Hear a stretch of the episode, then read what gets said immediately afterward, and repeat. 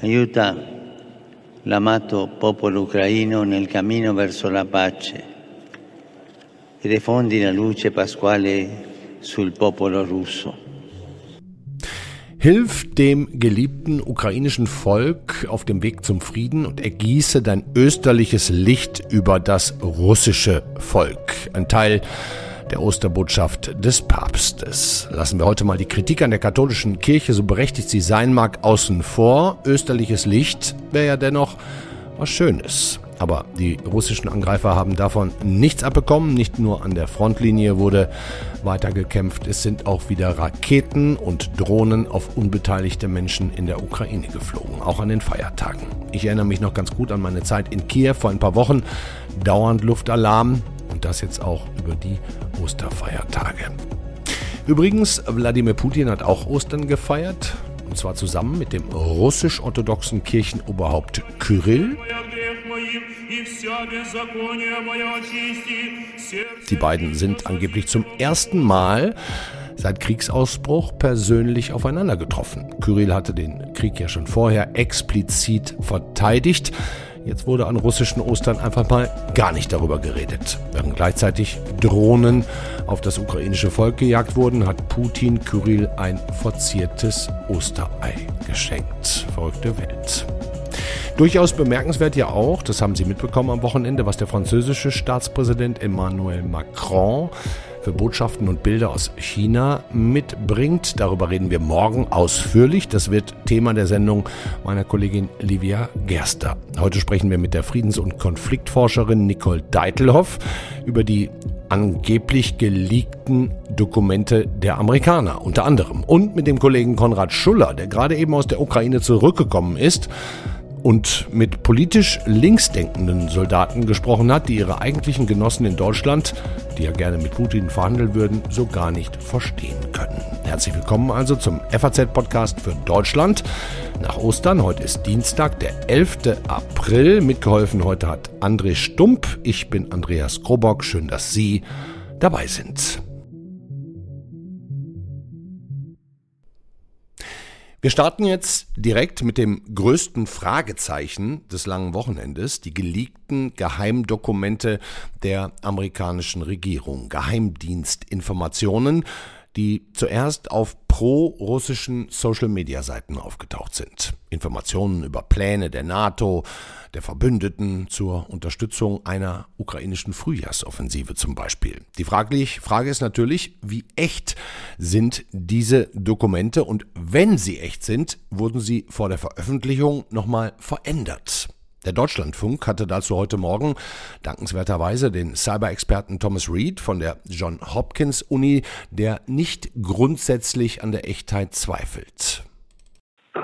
Ich denke, dass die äh, Dokumente, und ich habe mir die tatsächlich äh, anschauen können, äh, wir reden von circa 54 Dokumenten, die sozusagen hier rumgereicht werden unter Forschern und Journalisten.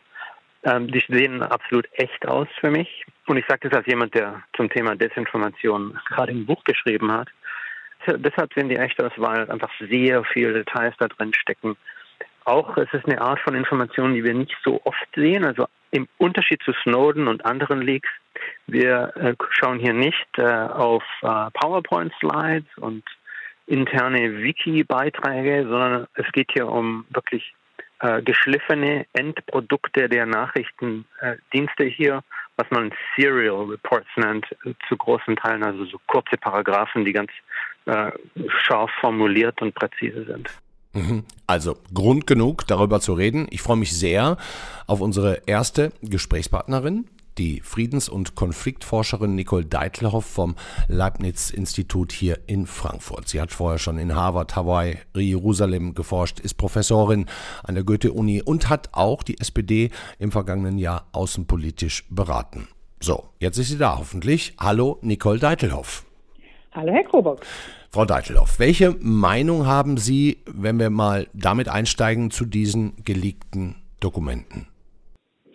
Na, das ist natürlich, ich will nicht sagen, es ist ein Desaster, aber es ist natürlich schon gefährlich. Mhm. Also egal, ob jetzt diese Dokumente tatsächlich völlig authentisch sind, also äh, nicht manipuliert worden sind oder aber auch manipuliert worden sind, eventuell noch nachträglich, wissen wir ja nicht, zu welchem Gehalt sie manipuliert worden sind. Und letzten Endes haben wir es mit Informationen zu tun, die äh, kriegsrelevante Informationen enthalten. Also zum Beispiel zu Lieferungen, zu Munitionsverbrauch, auch zur Frage, wo man eventuell wie angreifen würde. Und das sind natürlich Informationen, die äh, gerade aus Sicht der Ukraine nicht in die Öffentlichkeit gelangen sollen. Und jetzt werden sie einfach in den Medien breit diskutiert. Also von daher alles andere als günstig. Hm. Wer könnte denn überhaupt ein Interesse daran haben, diese Informationen zu veröffentlichen? Naja, das ist vor allen Dingen natürlich der russischen Seite äh, zuzuordnen. Die hat natürlich ein Interesse daran, an diese Information heranzukommen, auf der einen Seite. Mhm. Auf der anderen Seite auch äh, vielleicht das Ausmaß einer möglichen äh, US-Verstrickung in diesen Krieg dokumentieren zu können. Ist ja sozusagen ein altes Argument der russischen Seite, dass die USA eigentlich hinter diesem Konflikt mit der Ukraine stehen, diesen Konflikt befeuern und wenn man das über solche Dokumente nachweisen kann, umso besser. Ja. Also das ist etwas, was eben auch wieder in den Bereich des Informationskrieges gehört, wo man versucht, die öffentliche Meinung für sich einzunehmen und dadurch eben die eigene Seite in einen Vorteil zu bringen. Ja. Ähm, kurze Nachfrage dazu. Wenn Russland diese Informationen gehabt hätte und sie nicht veröffentlichen würde, dann wüssten sie ja möglicherweise was, wenn das stimmt, über eine ukrainische Frühjahrsoffensive. Ähm, also warum sollten sie es dann trotzdem tun? Das Weil der Informationskrieg jetzt, wichtiger genau. ist? Ich glaube, dass der Informationskrieg in der Tat sehr wichtig ist, dass äh, gleichzeitig klar ist, äh, unabhängig mal davon, was jetzt genau in diesen Dokumenten steht, diese Offensive wird ja kommen. Das weiß äh, natürlich auch Russland. Russland ist dieses Mal auch besser vorbereitet. Auch das ist schon seit längerem Jahr diskutiert worden. Die Russen haben sich zum Teil tief eingegraben, haben Verteidigungslinien aufgebaut. Also von daher ist der Gewinn, den man vielleicht gehabt hätte, wenn man die Information geheim gehalten hätte, gar nicht so groß sondern wichtiger ist vielleicht der Gewinn, den man dadurch hat, dass man deutlich machen kann, äh, dass der Westen sich hier A blamiert, B wesentlich tiefer eventuell verstrickt ist in diesen Konflikt und dadurch eben sozusagen mehr Zustimmung zur eigenen Positionierung in diesem Konflikt zu gewinnen. Also der ukrainische Präsident Volodymyr Zelensky, der hat in seiner jüngsten Videoansprache kein Wort zu diesen Dokumenten gesagt. Mhm. Von anderen Regierungsquellen hört man jetzt hier und da, stimmt alles nicht so wirklich. Es gäbe gar keine Infos über eine Offensive, weil Zeitpunkt und Plan ja auch noch gar nicht feststehen würden. Mhm. Ähm, klingt das glaubhaft für Sie so?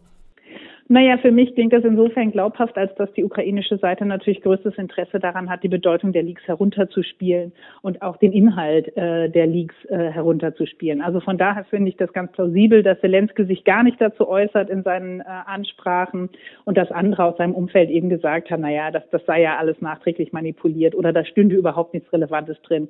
Ich glaube, so ist es nicht. Es gibt schon Risiken. Es gibt beispielsweise eben auch Risiken darin, dass diejenigen, die solche Informationen zuliefern zu diesen Dokumenten, jetzt äh, identifiziert werden können und damit bestimmte Informationsquellen einfach versiegen werden. Und zum anderen glaube ich schon, und darüber wird wahrscheinlich nicht so viel gesprochen werden, aber wir haben es ja auch ein bisschen in der Presse gehabt, dass die ukrainische Seite schon ihre Pläne jetzt umändern muss und dabei vielleicht eben auch bestimmte Vorteile verspielt. Absolut. Und, und wir sehen auch insgesamt, vielleicht dazu auch nochmal ein Wort, ähm, wie viele diese Geheimdienste tatsächlich wissen. Ja, absolut.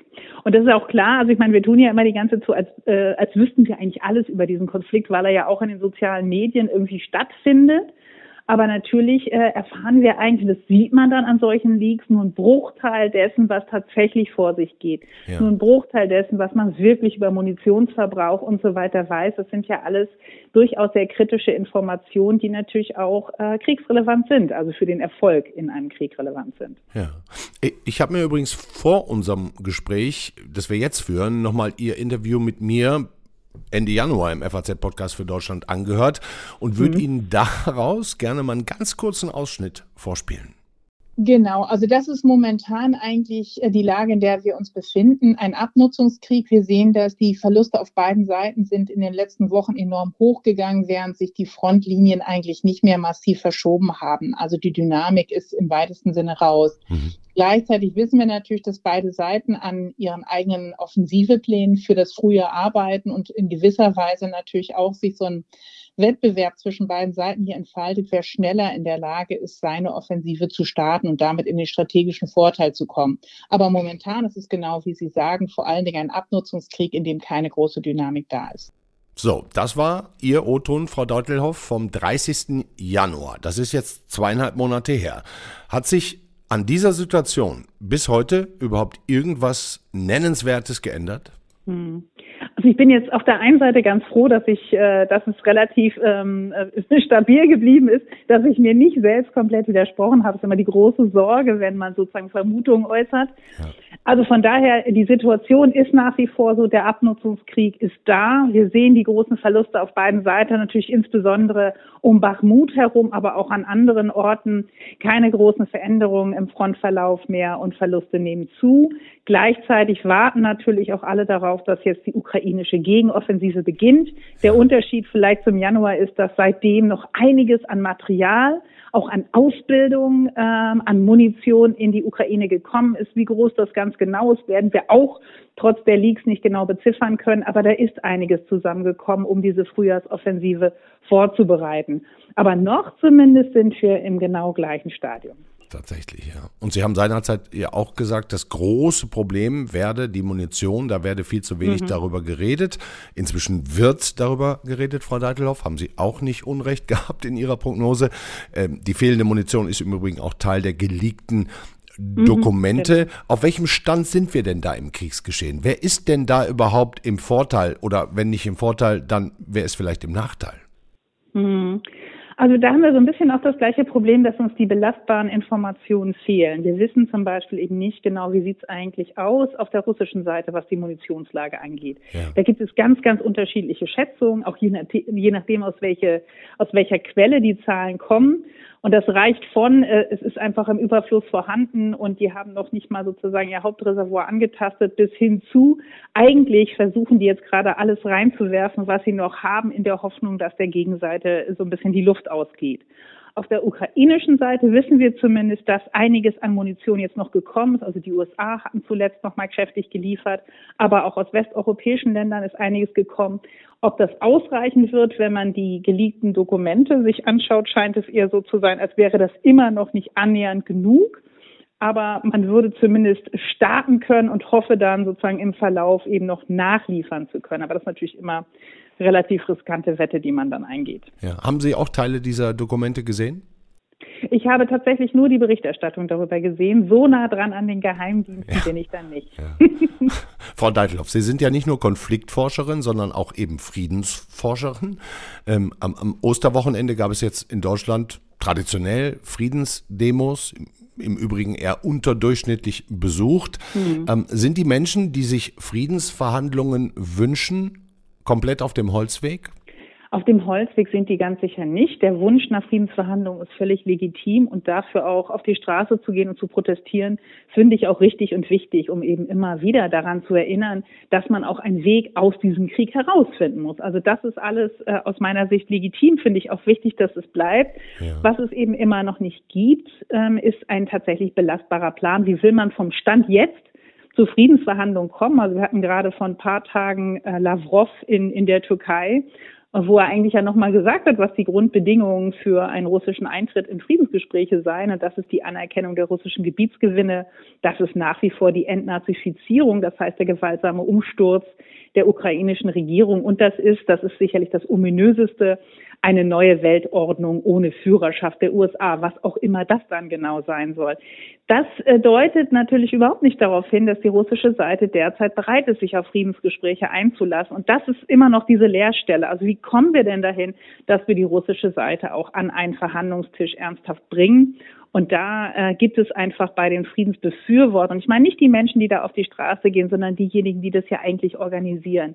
Da sehe ich noch nicht viel Kreativität oder auch nur intellektuelles Vorplanen. Hm. Ganz gut passend dazu reden wir gleich noch mit unserem Politikredakteur Konrad Schuller, der in der Ukraine politisch linksdenkende Soldaten getroffen hat, ähm, die wiederum die deutsche Linke überhaupt nicht verstehen können. Ähm, Sie, Frau Deitelhoff, haben ja im vergangenen Jahr die SPD auch beraten, außenpolitisch. Sind Sie da teilweise auch noch auf eher russlandfreundliches Gedankengut gestoßen und wie sind Sie damit umgegangen? Hm. Also ich finde ja Beratung immer ein bisschen hochgegriffen. Ich wurde mehrfach eingeladen, äh, Impulse zu geben oder mal zu kommentieren. Das, das habe ich auch gerne gemacht. Ich würde sagen, ja, natürlich bin ich auf noch ähm, Russland nahe Stimmen getroffen. Das war aber eher in der breiteren Mitgliedschaft. Ich hatte den Eindruck, dass bei denjenigen, die tatsächlich in Verantwortung stehen, in der Bundestagsfraktion, aber auch in der Parteispitze, das eigentlich ziemlich abgeklungen ist. Natürlich gibt es dabei immer noch Haltungen, die einfach eine andere Art von Strategie suchen, aber das sind nicht unbedingt mehr Russland-affine Haltungen, sondern das sind eher sag mal, ähm, Haltung, die aus Angst vor Russland eine andere Art von Strategie sich wünschen. Also das ist eher noch, womit man es eigentlich zu tun hat, dieses, dieses Gefühl, Russland ist nicht zu überwinden und dann muss man sich damit arrangieren. Das ist ja gar nicht mal falsch. Ich meine, Russland wird ja nicht ähm, Hokuspokus irgendwie vom europäischen Kontinent verschwinden nach diesem Krieg. Das ist ja Kokolores. Und dann es geht natürlich schon dafür, darum zu überlegen, wie kann man eigentlich zukünftig mit einer russischen Föderation ähm, auch nach einem Krieg weiterleben, die sich vermutlich nicht in demokratischen Musterknaben verwandelt wird. Ja. Darüber, glaube ich, muss man diskutieren. Das muss man vorplanen. Wie kann eine Ordnung aussehen? Wie kann sie denn aussehen, Frau Deidelhoff? Wie, wie könnte ja, sie denn glaube, aussehen? in der Tat, dass wir in den nächsten ein bis zwei Jahrzehnten eine Abschreckungsordnung gegenüber Russland sehen werden und dass aber gleichzeitig ähm, dann schon erste Schritte auch wieder gemacht werden, vertrauensbildende Maßnahmen, wie das so schön heißt, auch mit Russland wieder in Kontakt zu kommen. Also vermutlich am ehesten im Bereich der Rüstungskontrolle, weil da beide Seiten großes Interesse dran haben dürften. Ähm, Russland ist nicht nur der NATO konventionell heillos unterlegen, sondern es wird sich auch nicht auf Dauer auf einen Rüstungswettlauf mit den NATO-Staaten einlassen können. Das heißt, hier ist ein geteiltes Interesse da und das heißt, ich könnte mir vorstellen, dass man eben dort tatsächlich mit ersten Kontaktgruppen, kleinen vertrauensbildenden Maßnahmen, ersten sozusagen Verifikationsschritten tatsächlich wieder anfängt, neue Kontakte zu knüpfen. Aber all das, wie gesagt, nicht in den nächsten zwei Jahren, fünf Jahren, sondern eher zehn bis 15 Jahren. Ja, wird also eine Weile dauern. Das wird eine Weile dauern, ja. Zu viel kaputt. Nun hat ja, darum geht es morgen ausführlich im Podcast für Deutschland, Frankreichs Staatspräsident Macron gesagt, wir Europäer sollten uns mehr auf uns konzentrieren und uns theoretisch auch aus einem äh, China-Angriff auf, auf, auf, auf Taiwan heraushalten. Wird da gerade die Allianz der Ukraine-Verbündeten auch mit Blick auf die Amerikawahl im nächsten Herbst ein bisschen durcheinander geschüttelt?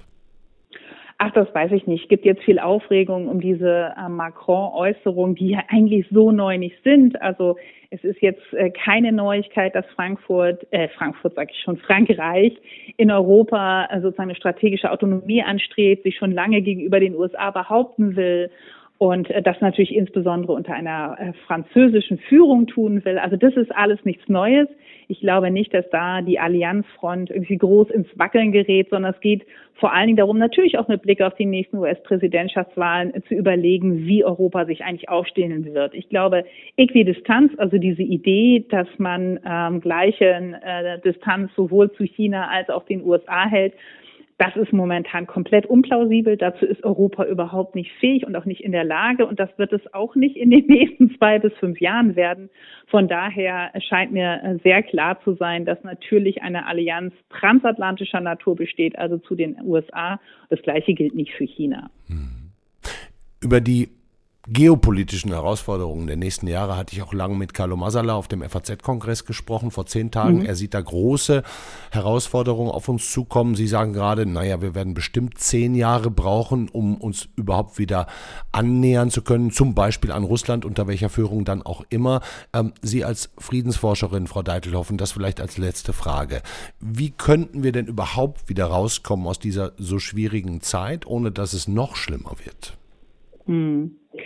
Also man muss sich ganz, ganz deutlich machen, dass das, ähm, es gibt keine einfache Strategie dafür. Also diese einfachen Rezepte, wir müssen jetzt diesen Krieg so lange äh, durchhalten, äh, bis dann die Gegenseite irgendwie zum Einlenken kommt, das ist mir alles zu billig, das ist mir auch zu einfach. Natürlich gehört militärischer Druck dazu, daran ähm, halten wir ja momentan auch fest, aber es gehört eben auch dazu, ein ähm, sehr offenes Auge für die kleinsten Öffnungen auf der Gegenseite zu haben und in dem Moment, wo man solche Öffnungen sieht, also erste Bereitschaften zum Einlenken, das sind jetzt nicht die großen Kompromissangebote, auch sofort sozusagen darauf einzugehen, belastbare Angebote zu machen, um diesen äh, Krieg tatsächlich abzukürzen beziehungsweise militärisch zumindest zu beenden. Das, äh, das ist tatsächlich ganz wichtig, denn alleine sozusagen dieses Chicken Game weiterzuspielen, also wer hält länger durch, wer traut sich länger auf den Abgrund zuzufahren, ist einfach eine Hochrisikostrategie. Ja. Dankeschön, Nicole Deitelhoff. Sehr gern.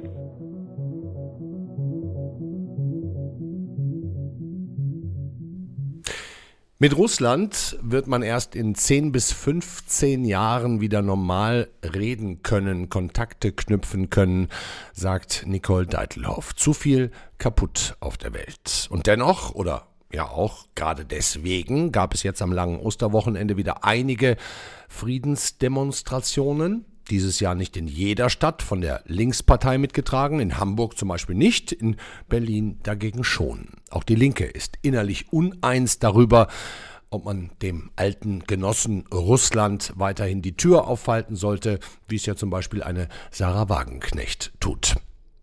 Sehr, sehr interessant in diesem Zusammenhang die jüngste Ukraine-Reise meines Kollegen Konrad Schuller, Politikredakteur bei der Sonntagszeitung. Hat nämlich ukrainische Soldaten getroffen, die politisch weit links stehen, Lastivka und Jan vor dem Krieg in der Anarcho-Szene unterwegs waren und darüber kann er uns jetzt erzählen. Hallo Konrad Schuller. Hallo Herr Krobock. Zuerst mal, wo und unter welchen Umständen haben Sie die beiden getroffen? Ich habe die beiden in äh, Kharkiv getroffen, eine Millionenmetropole im Norden der Ukraine, wo sie auch her sind und die ähm, auch wie halt viele große Städte eine linke Szene hat und aus der linken Szene Hausbesetzer, ähm, geldlose Märkte, antiautoritäre Schulen, äh, feministische Blogs, ja. da stammen die beiden her. Ah ja. Also diese Szene existiert in der Ukraine auch, so wie bei uns in Deutschland, nur vielleicht ein bisschen kleiner? Ja, man sollte sie zahlenmäßig nicht äh, überschätzen. Die äh, ukrainische sozialistisch-anarchische Linke ist zu klein, um zum Beispiel bei Wahlen eine Rolle zu spielen. Aber es gibt sie in den Städten. Sie äh, äh prägt einen Teil der, der vor allem jugendlichen Szene, ja. ähm, ist auch sehr stark äh, von feministischen und äh, LGBT-Aktivistinnen geprägt. Und es gibt aber eben nicht nur Feministinnen und, äh, und LGBT-Aktivisten, sondern auch Leute, die sich ähm, mit äh, geldloser Wirtschaft, Tauschmärkten, äh, Schulprojekten, Unterbringung von Flüchtlingen. Es gibt ja in der Ukraine Hunderttausende von Binnenflüchtlingen befassen. Also das ist so eine kleine urbane Subkultur, die es in den großen Städten gibt. Ja. Sagen Sie uns noch ein Wort dazu. Wo haben Sie die beiden getroffen? Darf man das verraten? Wie alt waren die? Was, was waren das für Typen? Wie verlief das Gespräch? Ähm, Lastivka und Jan äh, haben wir in ihrer Heimatstadt Kharkiv getroffen. Sie hatten gerade ein paar Tage äh, höchstens wahrscheinlich nur einen Tag Fronturlaub, weil sie reguläre Soldaten der ukrainischen Streitkräfte mittlerweile sind. Und wir trafen sie in Kharkiv, wo sie an ihrer Ausrüstung herumreparierten. Die beiden sind Drohnenflieger der ukrainischen Armee, starten ihre Drohne von einem umgebauten privaten VW-Bus aus und äh, benutzen die als Aufklärungsgerät für die Artillerie, aber auch als Angriffsgerät. Diese Drohnen werfen Granaten ab. Ja. Also die, die arbeiten mit privatem Gerät, einem eigenen VW-Bus als ukrainische Soldaten. Ja, das muss man sich bei der ukrainischen Armee als fast die Regel vorstellen, hm. dass sie nur zum Teil aus den staatlichen Munitionsdepots ausgerüstet wird. Äh, ein großer Teil von Ausrüstung und, und zum Teil auch Bewaffnung wird privat aufgebracht. Hinter jedem Soldaten, hinter fast jedem Soldaten und jeder Soldatin steht ein Freundeskreis, ein Dorf, das ihn oder sie unterstützt, ihnen Uniformteile, Essen, eingemachtes Fleisch, aber beispielsweise auch Drohnen, Nachtsichtgeräte schickt. Hm. Das sind dann oft äh, auch umgebaute kommerzielle Drohnen, äh, die zur Aufklärung gut geeignet sind, mit äh, ein paar kundigen Handgriffen auch zu Bomberdrohnen umgewandelt werden können. Das Internet ist voll auch von Bildern, die von diesen Drohnen aufgenommen worden sind, wie die dann durch einen selbstgemachten Ausklinkmechanismus Handgranaten abwerfen. Selbstgebaut. Mhm. Das ist selbstgebaut und in Garagen und Hinterhöfen zusammengebastelt. Mhm. Herr Schuller, wie kam es, dass die beiden aus der eher anarchistischen Szene, wenn ich mich an meine Jugendtage erinnere, kann ich mich ja kaum vorstellen, dass da jemand in einen Krieg gezogen wäre. Wie, wie, wie kam das, dass die Soldaten geworden sind? Ja, die erleben seit acht Jahren, seit 2014, wie ihr Land mit einem äh, imperialen, kolonialen, völkermörderischen Angriffskrieg überzogen wird. Mhm. Und äh, das ist ja für Linke außerhalb einer bestimmten Gruppe von Linken in Deutschland ein gängiges Denkmuster, dass man sich gegen einen imperialen, kolonialen Angriffskrieg auch mit der Waffe in der Hand wehrt. Und sie äh, erzählen, ihr Krieg, den sie führen, betrachten sie als einen antikolonialen, antiimperialistischen Volkskrieg. Das ist ihre, ihre Diktion. Ah, ja. Und ähm, das versuchen sie versuchten sie auch mir klarzumachen, auch die deutsche Linke im Blick, die das verstehen muss. Hier ist ein Krieg im Gang, der jeder Linken, jeden Linken, der etwas, ein Gefühl für Solidarität hat, dazu aufruft, ähm, eine bedrohte Bevölkerung eines kolonial angegriffenen Landes zu verteidigen. Das ist ein linker Instinkt, hm. der außerhalb Deutschlands eigentlich in der Linken selbstverständlich ist. Das heißt, die beiden bekommen auch durchaus mit, dass die deutschen, ich sage jetzt mal Genossen, mindestens darüber streiten, wie man sich Russland gegenüber verhalten sollte? Das bekommt man mit, ja. Und es ähm, ähm ist ja so, dass die junge Leute in der Ukraine genauso im Internet vernetzt sind wie anderswo in der Welt auch. Mhm äh, Linke ist ja meistens internationalistisch, da bekommen mit, was in der, in der Welt gespielt wird. Und äh, wenn man sie auf die deutsche Linke anspricht, zumindest den Teil der, der Ukraine solidarische Waffenhilfe nicht liefern möchte, dann sagen die ganz klar, das sind Leute, die einen kolonialen imperialistischen Angriffskrieg unterstützen. Hm. Sie, finden, sie verstehen nicht, wie ihre äh, Gesinnungsgenossen in Deutschland ähm, sie im Stich lassen können in der Abwehr gegen einen, einen, wie Sie sagen, faschistischen Angreifer. Mhm. Das heißt, in der Ukraine passen auch gerade Armee und Anarchismus zusammen? Das ist sehr interessant. Ähm, Sie sagen, ich, auf meine Frage, wie geht das denn, Armee und Anarchismus, sagte Jan, du wirst es nicht glauben, das geht viel besser, als du denkst, weil ähm, wir Anarchisten sind es gewohnt, und das gehört auch zu unserem Programm, sofort selbst zu handeln, wenn sich eine Aufgabe zeigt. Eine der Grundregeln ist, wenn du eine Aufgabe siehst, frag nicht, wessen Aufgabe es ist, sondern erfülle sie. Ja. Das heißt, ähm, wenn zum Beispiel Lastiv K. und Jan mit ihrer Drohne ein Ziel entdecken, dann gehen sie nicht erst die Befehlskette hoch und dann die, Melde, die Meldekette hoch und die Befehlskette runter, sondern sie rufen sofort bei dem, bei dem nächststehenden Geschütz an und geben die Koordinaten durch und das Geschütz feuert dann in, sagen sie, sechs Minuten ab Aufklärung, während die Russen die Meldekette und Befehlskette rauf und runter gehen müssen, 20 Minuten brauchen. Ah. So sagen sie, mit dieser Art von selbsttätigem Handeln ähm, anarchistischem Handeln ähm, haben sie einen Vorsprung den Russen gegenüber, ähm, müssen auch mit Nachteilen rechnen, weil sie sagen selber, es kommt dann auch vor, dass versehentlich eine eigene Position als gegnerische Position durchgegeben wird. Ui, ja.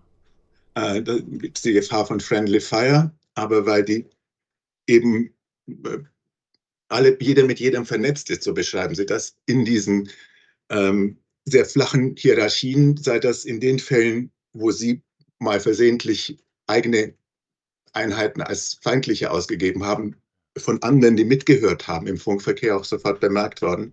Ja. Aber diese Gefahr ist natürlich mit diesem basisanarchistischen Handeln verbunden. Klar.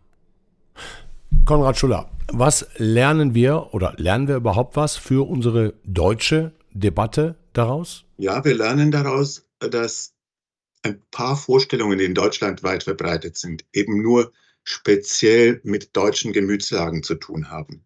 Also beispielsweise das schlechte Gewissen gegen Russ gegenüber Russland, das ja aus einem verständlichen historischen Empfinden herauskommt. Äh, Russland war das Kernland der Sowjetunion. Die Sowjetunion ist von der Wehrmacht überfallen worden. Es hat viele Millionen Tote gegeben. Ja.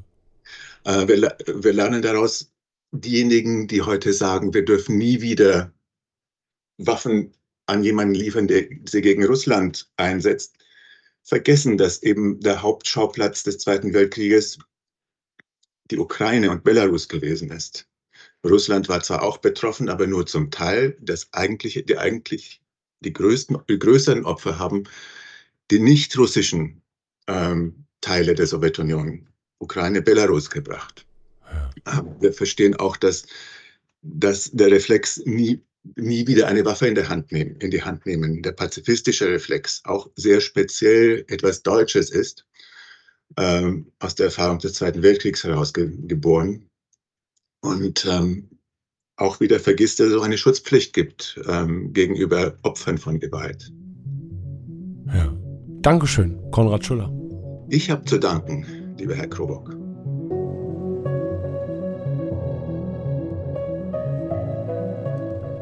Das war's für heute beim FAZ-Podcast für Deutschland.